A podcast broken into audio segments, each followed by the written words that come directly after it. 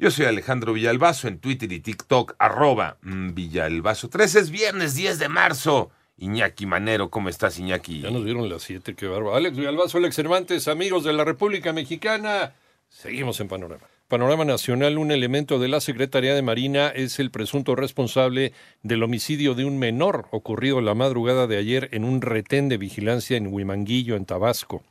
En tanto, siete muertos dejó un enfrentamiento entre elementos del ejército contra sicarios en el municipio de Villa de Ramos, San Luis Potosí. Cinco personas maniatadas y con vida fueron encontradas en Matamoros, Tamaulipas, junto a una cartulina que los señala como los presuntos responsables del secuestro de los cuatro ciudadanos norteamericanos y el homicidio de dos de ellos. Y el ahuehuete en eh, la ex glorieta de La Palma, en Reforma, aquí en Ciudad de México, será sustituido por otro ejemplar de la misma especie, informa el gobierno capitalino. El secretario de Relaciones Exteriores, Marcelo Ebrard, habló sobre la propuesta que impulsan políticos estadounidenses para combatir a los cárteles en México. Toño Aranda. Es inaceptable y contrario al derecho la intención de los senadores republicanos Lindsey Graham y John Kennedy de promover el uso de fuerzas militares de Estados Unidos en territorio mexicano para combatir el tráfico de drogas, señaló el canciller Marcelo Ebrard por medio de sus redes sociales. También calificó como estrategia electoral esta propuesta y agregó que además de impracticable, México jamás permitiría algo así. Las consecuencias serían catastróficas para la cooperación antidrogas binacional. El canciller Marcelo Ebrard concluyó señalando que la pandemia del fentanilo no se origina en México sino en Estados Unidos y reiteró que los gobiernos de ambas naciones seguirán trabajando como aliados para 88.9 Noticias. Antonio Aranda.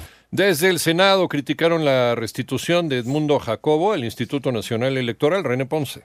El presidente del Senado, Alejandro Armenta, lamentó la resolución del noveno tribunal colegiado en materia administrativa que ordenó la restitución de Edmundo Jacobo en la Secretaría Ejecutiva del Instituto Nacional Electoral. El legislador morenista recordó que en el pasado, durante una conversación telefónica, Edmundo Jacobo se refirió de manera despectiva a la comunidad indígena de nuestro país. Me da vergüenza que el Poder Judicial se ponga de rodillas. Hay que recordar que este sujeto, Edmundo Jacobo, fue el que se mofó de la comunidad indígena de nuestro país. Y es una vergüenza que el juez que le otorgó este amparo también se acomple. Es, la parte de las instituciones que hay que limpiar. Para 88 9 Noticias, René Ponce Hernández. Vámonos al panorama internacional. Hoy viernes, Xi Jinping obtuvo un tercer mandato como presidente de China. En tanto, al menos ocho personas fallecieron y varias más resultaron heridas tras un tiroteo registrado anoche en una iglesia de los testigos de Jehová. Esto es en Hamburgo, en Alemania.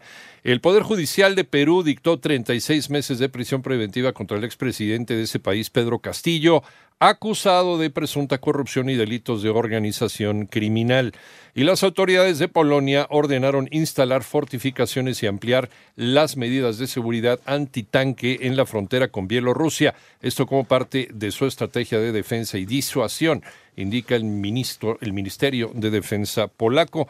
Un sismo magnitud 5.9 preliminar sacudió el noreste de Colombia. Las autoridades descartan daños.